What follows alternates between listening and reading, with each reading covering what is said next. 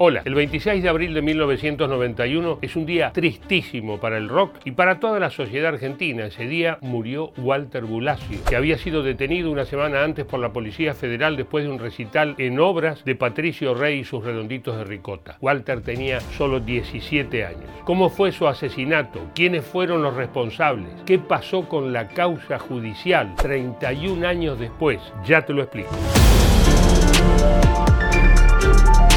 El 19 de abril de 1991, Los Redondos se presentaron en el Estadio Obras Sanitarias de Buenos Aires. A la salida del show, la Policía Federal hizo una racia en la que detuvo a más de 80 personas sin ningún motivo. Entre ellos se encontraba Walter Bulacio, que era menor de edad. La policía no informó de la situación ni a las familias ni a las autoridades judiciales. A la mañana siguiente, Bulacio fue trasladado de la comisaría al Hospital Pirobán. Le dijo al padre, ¿Qué te pasó, hijo? ¿Qué te pasó?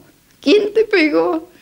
Le dijo la yuta y le agarró la acá, le hizo seña que le pegó. Y de ahí entró en coma, que de ahí de, ese coma no salió más. Walter Bulacio tenía traumatismo de cráneo por los golpes que había recibido por parte de la policía. Murió seis días después. La autopsia reveló huellas de golpes con objetos contundentes en varias partes del cuerpo. Y conozco muchos chicos que por eso lo he hecho divertirse, no quiero que le pase lo que le pasa a mi hijo.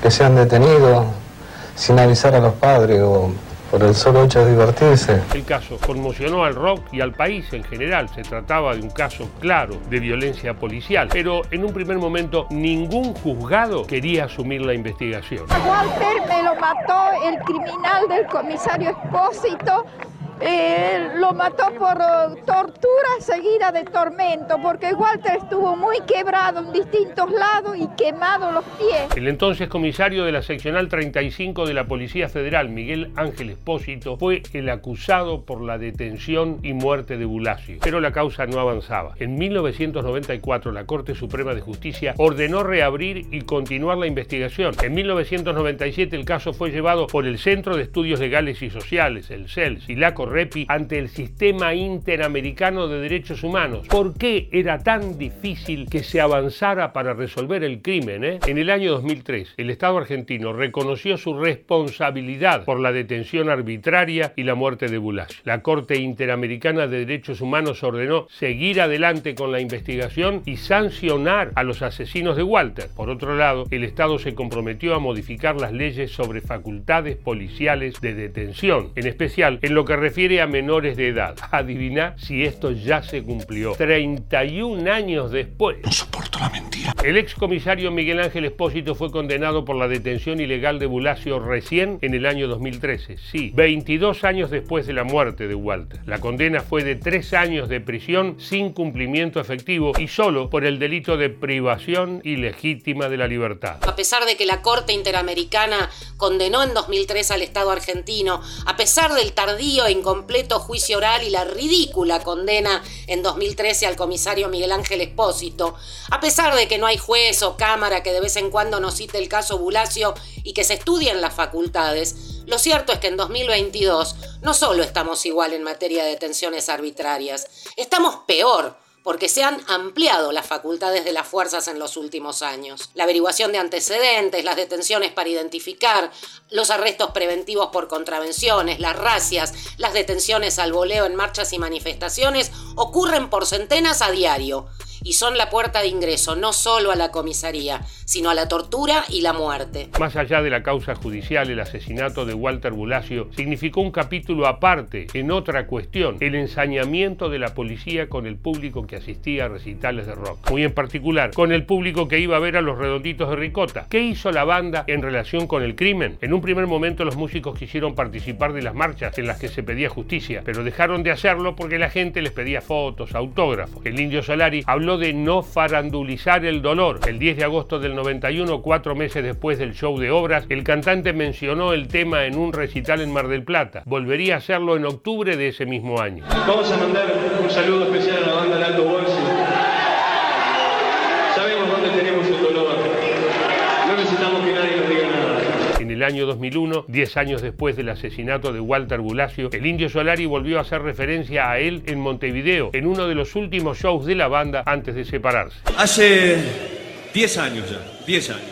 Y los asesinos están sueltos y está el cariño genuino de la abuelita y de los amigos.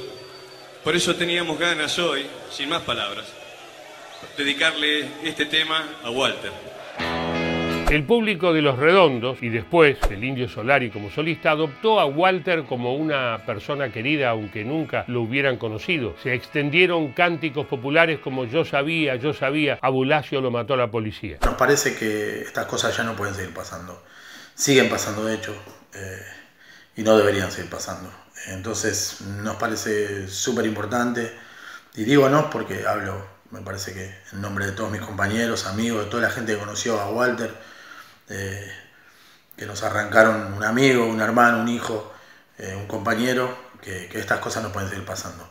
Y voy a cerrar con una frase ya popular, escrita en la pared de, la celda donde Walter estuvo por un amigo que se encontró en esa, casualmente, Nazareno, en esa cárcel, que dice caímos por estar parados porque nunca más nadie caiga por estar parado. El asesinato de Walter Bulacio movilizó a gran parte del rock nacional. Artistas como los fabulosos Cadillacs, Resistencia Suburbana o Fito Páez le compusieron canciones en homenaje. E hicieron muchos shows para pedir justicia. Inclusive el reclamo pasó las fronteras con temas escritos en Chile o España y otras bandas como La Renga se apropiaron de un canto popular que todavía se escucha en los conciertos de rock.